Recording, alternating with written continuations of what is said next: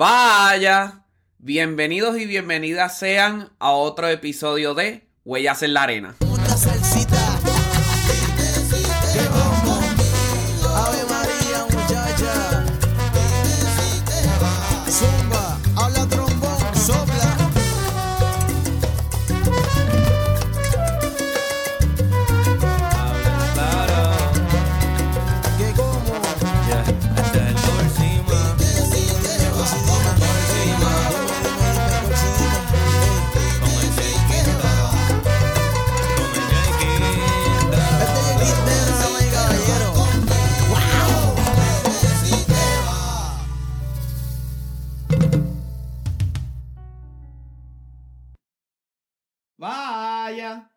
Saludos amigos, saludos amigas. Oye, qué rico tenerles una vez más aquí en otro episodio de Huellas en la Arena. Mi nombre es César Pimentel y si esta es la primera vez escuchando este tipo de contenido, muchísimas gracias. De verdad que agradezco con todo mi corazón que estés aquí y no tengo palabras de verdad para describir ese agradecimiento, pero por el momento Muchísimas gracias, un beso y un fuerte abrazo. Y si no es tu primera vez, ¡mua! besos y abrazos para ti también. Gracias por seguirme dando la oportunidad. Nuestros invitados e invitadas siempre traen cosas a la mesa bastante interesantes, de las cuales también dan tela para traer este tipo de episodios solos. Y hoy no es la excepción. Hoy vamos a traer un tema que fue bastante controversial en mis redes sociales, específicamente en Instagram. Pero antes de entrar en el tema en particular, quiero dar un poco de anticipo de dónde vino. Todas las mañanas que voy al trabajo, a la banda de la Marina de los Estados Unidos, acá en Virginia, en Norfolk específicamente, tengo reflexiones mañaneras en el vehículo, donde primero de cualquier otra cosa, pongo un podcast que quiera escuchar, ya sea Brene Brown con Unlocking Us y to Lead, ya sea Karen Cubides con The Musician's Guide, Tim Ferriss con el Tim Ferriss Show, A Slight Change of Plans, The Happiness Lab, Se Regalan Dudas, Entiende tu Mente. Realmente son muchísimos y todos y cada uno traen enseñanzas diferentes a la mesa y a mí me encanta lo que está pasando en ese proceso también. Además de que he estado añadiendo a mis costumbres leer seguidamente a la vez de meditar. Y dentro de la intersección de todo lo que he estado leyendo y de todo lo que he estado escuchando, me vino a la mente esta pregunta. ¿Son el éxito y la perfección tus peores enemigos? Y lo puse en Instagram y eh, la contestación que pude ver está bastante dividida. 50% de la gente que contestó dijo que sí y el otro 50% de la gente que contestó dijo que no. Y aunque yo estoy en el lado del sí y no quiero debatir con los que dijeron que no, pero simplemente quiero poner un poco de reflexión en el asunto. Quiero primero establecer eh, las reglas básicas que deben guiar esta conversación. No podemos confundir el éxito con alcanzar una meta en particular o la perfección con buscar ser una mejor versión de ti. Y quiero repetir esto otra vez porque es bien importante entender de dónde vengo. No podemos confundir el éxito con alcanzar una meta en particular o la perfección con buscar ser una mejor versión de ti. Dicho eso, vamos a definir éxito por un momento y me gustaría entonces citar en este momento a Sarah Knight en su libro Arregla tu desmadre o en inglés Get Your Shit Together, en donde ella dice que el éxito o como lo tradujo en inglés winning pero en el español suena así. El éxito significa tener un sueño, lograrlo y que ese sueño cambie tu estilo de vida. Vamos a entrar un poquito en detalle en esa reflexión luego, pero luego o después de eso debemos establecer la narrativa de ser mejor persona. Si estás conectada o conectado a lo que quieres aspirar, ya eres una mejor persona. O sea, si estás leyendo todos los días, todos los días eres una mejor persona. Si estás practicando tu instrumento todos los días, eres una mejor persona. Si estás haciendo todas esas cosas para lograr ser una mejor versión de ti, ya lo eres. Todos los días lo eres. Dicho eso, esa es una manera objetiva de verla, pero debemos de entender nuestra mente en varios puntos importantes. Número uno, la diferencia en nuestra mente al día de hoy no es abismalmente diferente a la de nuestros ancestros de hace 200.000 años atrás. No lo es. Y es bien necesario entender a nuestros ancestros de hace 200.000 años, donde ellos tenían que hacer todo para sobrevivir. Tenían que ir de lugar en lugar cazando, tenían que establecerse en un lugar seguro para la noche y todos esos detalles. Nuestra mente y la de ellos no es abismalmente diferente y ya ves por dónde voy. Al mismo tiempo, nuestra mente es altamente maleable. Me explico. Por eso es que digo que si estás conectada o conectado a la mejor versión de ti todos los días, ya lo eres. ¿Por qué? Porque a la que vas desarrollando hábitos de leer, de practicar mejor, de cuestionar lo que aprendiste y seguir aprendiendo a desaprender, venga, ya lo estás logrando. Tienes que estar contenta y contento contigo mismo o contigo misma. Y por ello es que nuestra mente es altamente maleable. Probablemente no veas las diferencias o el resultado de la noche a la mañana, que de ahí entonces es que viene también la diferencia de nuestros ancestros. Necesitábamos respuestas rápidas. Si no caso, no como. Si no hago una tiendita, por decirlo así, para poder dormir en la noche, puede que me mate otro animal. O sea, resultados rápidos que lo podemos entonces traducir a, oh, si hice ejercicios hoy, ya mañana quiero ver resultados. Si estoy comiendo bien hoy, ya mañana quiero ver resultados. Si practiqué seis horas hoy, ya mañana quiero ganar una audición. O sea, nuestra mente todavía está en ese proceso de hace 200 mil años atrás, pero aún así estamos en una época donde ya muchas de esas cosas no son necesarias, pero al mismo tiempo siguen jugando un rol bastante importante en lo que es nuestra manera de pensar. Pero lo más importante aquí, nuestra mente es altamente ambiciosa. Para entender esto un poquito más, debo de traer la parábola del mendigo y el rey que escuché en el libro de Lego de 8. Sumamente interesante.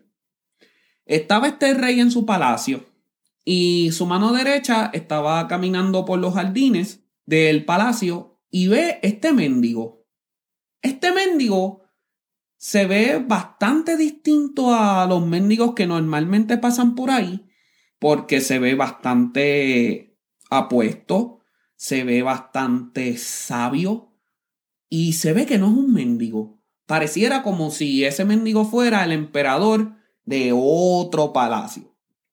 En la mano derecha se fija de esto y le dice al rey, debemos de ir a hablar con ese mendigo, ya que no parece un mendigo y quizá está usando esa pinta, ese disfraz para ver si le prestamos atención o no.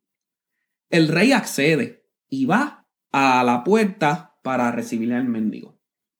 El mendigo le extiende la canasta que tiene en la mano y le dice, dame solamente lo que puedas. Pero ese lo que puedas, veremos en la noche si es suficiente. La noche determinará. Y el rey dijo, me parece buena idea. Le da una moneda de oro. La moneda de oro cae en la canasta, pero de momento se desaparece. Y el rey dice, pero te acabo de dar esa moneda de oro, ¿qué pasó ahí? Bueno, el mendigo le dijo otra vez, la noche decidirá. Muy bien, le da otra moneda de oro y se desaparece. El rey ya se empieza a poner un poco incómodo, pero dentro de su ambición no se quiere rendir. Entonces le dice a su mano derecha que traiga todas las monedas de oro del palacio. Las echa. Vuelven y se desaparecen. Y él ya se está desesperando. Trae todos los diamantes. Todos los diamantes. Los echa. Se desaparecen. Y ya el rey se pone de manera tensa porque ya está vaciando las arcas del palacio. Y la voz se está regando en el pueblo. Y ya están haciendo protestas y ya están haciendo levantamientos porque el pueblo se está quedando pobre. Porque le están dando todos los recursos a este mendigo. Vuelven y le siguen echando más riquezas, más riquezas, más riquezas. Aún así, todas desaparecieron. Llegó el anochecer y ya el palacio está enteramente pobre. La pobreza se los está comiendo porque le dieron todo al mendigo y aún así su arca está vacía, su canasta está vacía. Y el rey dice, ya creo que llegamos a la noche, como tú mencionaste, y dijiste que la noche decidirá. Y él le dijo, sí, la noche decidirá. Pero lo que está decidiendo es que esa canasta es mágica, le dice el rey. Dime el truco, dame el truco. ¿Cómo es que, dónde está todo eso? ¿Cómo es que lo hiciste? ¿Dónde están todas las riquezas que te di? ¿A dónde pararon? Y él le dice, esperemos un poco más que la noche sea la que decida. Llega la noche, los levantamientos están aún peores, el pueblo, wow, está perdido. Y el rey dice, ya tuve suficiente. Dime que eso es una canasta mágica. Dímelo. Y él le dice, no, el emperador o el mendigo sea como uno lo quiera poner, dice que no. Esto no es una canasta mágica. Esto es el cráneo de un ser humano. Exactamente donde iba el cerebro. Y él le dice, pero ¿qué tiene eso que ver? Y él le dice, ¿aún no entiendes el concepto? Dicho eso, por más que le pongamos a la mente conocimiento, lograr alcanzar metas y todas esas cosas, si esas metas no son claras, la mente no se va a conformar y va a querer más. ¿Has escuchado de el que más tiene, más quiere? ¿Has escuchado de si más ganas, más gastas. Todos esos detalles. ¿Verdad que has escuchado de eso? Obviamente, aquí yo creo que el punto importante de la conversación ha llegado. Primero que cualquier otra cosa, vamos a entender nuestra mente. Vamos a entender primero lo que habíamos dicho al principio. El éxito significa tener un sueño, lograrlo y que ese sueño cambie tu estilo de vida. Ejemplo básico. Decidiste ser músico. Tu amigo o tu amiga decidiste ser músico. Y comenzaste a tocar el instrumento, pudiste tocar en un concierto de tu escuela y todos esos detalles. Tocaste probablemente con una celebridad de tu ciudad, de tu pueblo, de tu país o de otro país muy probablemente. ¿Quién te quita a ti que no eres músico? Lo eres. Tienes la capacidad de tocar en la agrupación que tú quieras en ese sentido. Ya eres músico. ¿Qué más quieres? Ah, pero entonces aquí viene el ser claro. ya tuviste éxito a la hora de ser músico con lo que te acabo de explicar. Pero, específicamente, ¿qué quieres de la música? ¿Quieres que pague tus cuentas? Pongo mi ejemplo. Cuando yo vine aquí a la Marina de los Estados Unidos, en la época de adaptación, fueron muchas las veces que pensé, este es el peor trabajo del mundo, yo no sé qué yo hago aquí, Dios mío, dame una señal, todos esos detalles. Después de todo, yo alcancé el éxito en ese momento. ¿Por qué? Porque yo quería que la música pagara mis deudas. Y las está pagando de manera excepcional. No me puedo quejar en ese asunto. Ahora, hay unos contras del trabajo que para mí son un poco no transables, como lo son el mudarse constantemente, etc.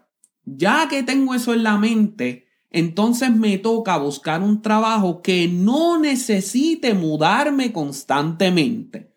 De ahí pues entonces repaso mis valores, de ahí entonces repaso mi manera de hacer las cosas y prosigo al próximo nivel. Pero esto no estamos hablando que es necesariamente ambición. Ya yo pude tener en cuenta que el salario que estoy haciendo es suficiente. No necesito más. ¿Por qué? Porque no necesito vivir mes a mes, cheque a cheque. No estoy en un bajísimo nivel de pobreza. Gracias a la vida por eso.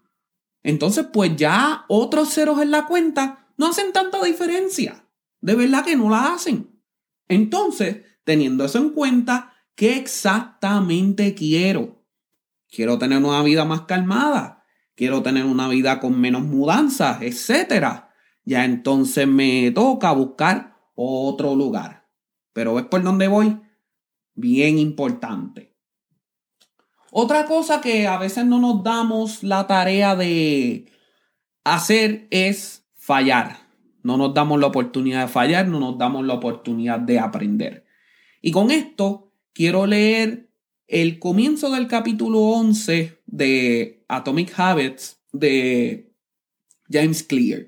No todo el capítulo, voy a leer una parte bien pequeña, probablemente la mitad de la primera página, pero la voy a traducir, así que aguanten conmigo.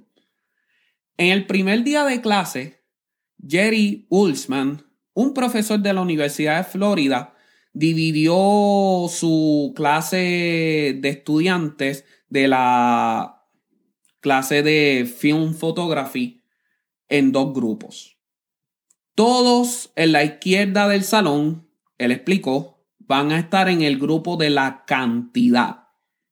Van a ser calificados solamente por la cantidad de trabajo que van a producir. En el final del día de clases, él va a contar el número de fotos que ellos pusieron a la mesa. Un total de 100% va a ser A, 90B, 80C y así sucesivamente. Por el otro lado, todos en la derecha del salón van a ser el grupo de calidad. Ellos van a estar calificados con la excelencia del trabajo. Solamente necesitan producir una. Una. Pero si esa fotografía tiene todos los estándares de perfección, por decirlo así, van a tener una A. Si no lo tienen, pues entonces les va a juzgar esto, o a juzgar aquello, o a juzgar lo otro, y les va entonces a bajar la nota. Al final del término, él estaba sorprendido que las mejores fotos vinieron del grupo de cantidad. Porque durante el semestre ellos tuvieron la oportunidad de tomar fotos, pero no solamente estaban tomando fotos al azar, ellos estaban aprendiendo los errores y así sucesivamente. Mientras que por lo tanto, el grupo de calidad, aunque entregó una sola foto, no se tomaron la oportunidad de aprender de errores y trataron de buscar la manera de arreglar esa una, esa una, esa una, esa una, esa una, y terminaron fallando. ¿Qué quiero decir con esto? La perfección a veces nos ata a la inacción porque tiene que tener esto, porque tiene que tener lo otro. Probablemente yo escuche este episodio de aquí a un año, de aquí a una semana y ya no me guste. Pero lo importante es que estamos creciendo, estamos llevando mensaje actualizado a lo que es el día de hoy, en lo que está pasando en mi cabeza. Y no podemos caer en la trampa de la eterna perfección o el eterno necesito más. Oye, hay que ser claros, hay que ser claras. Si quieres que la música pague tus deudas, busca audiciones donde sea que haya que buscar audiciones para que eso suceda.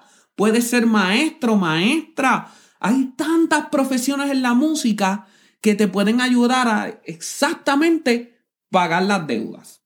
Si lo que quieres es tocar con distintas agrupaciones, no importa el nivel, muy bien puedes dedicarte a otra cosa y buscar una banda de comunidad, buscar una agrupación de comunidad, buscar una agrupación que haga su, como dicen en Puerto Rico, guisitos de aquí a allá.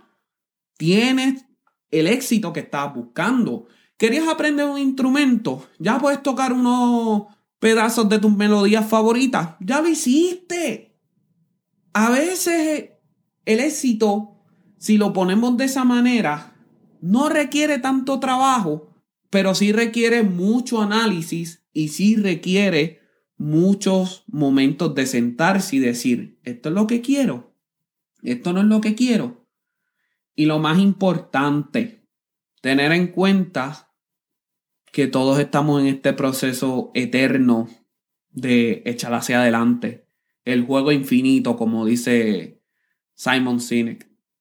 No importa si escuchas música todos los días, tus perspectivas van a cambiar. Claro que no te va a gustar lo que hiciste hace un año atrás, pero qué bueno que ya no es así. Qué bueno que ya no te gusta. ¿Por qué? Porque ya puedes crecer y puedes buscar otras maneras de seguir hacia adelante que son bien distintas a lo que es la perfección. Caer en ese modo de hábito, el cual te va a llevar al próximo nivel en calma, poco a poco. Y estar satisfecho y satisfecha con lo que se logre al momento. Eso es lo que queda.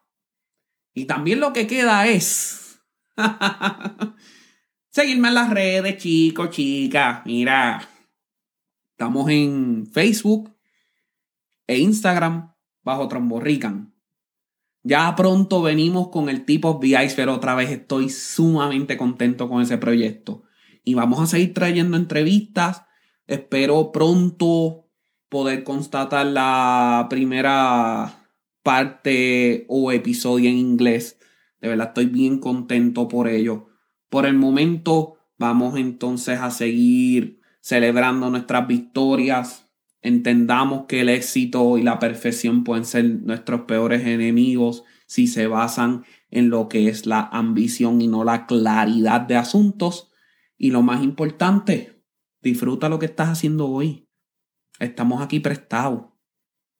Disfruta la vida, que eso es lo que nos queda. ¿Sí? No hay más nada que decir.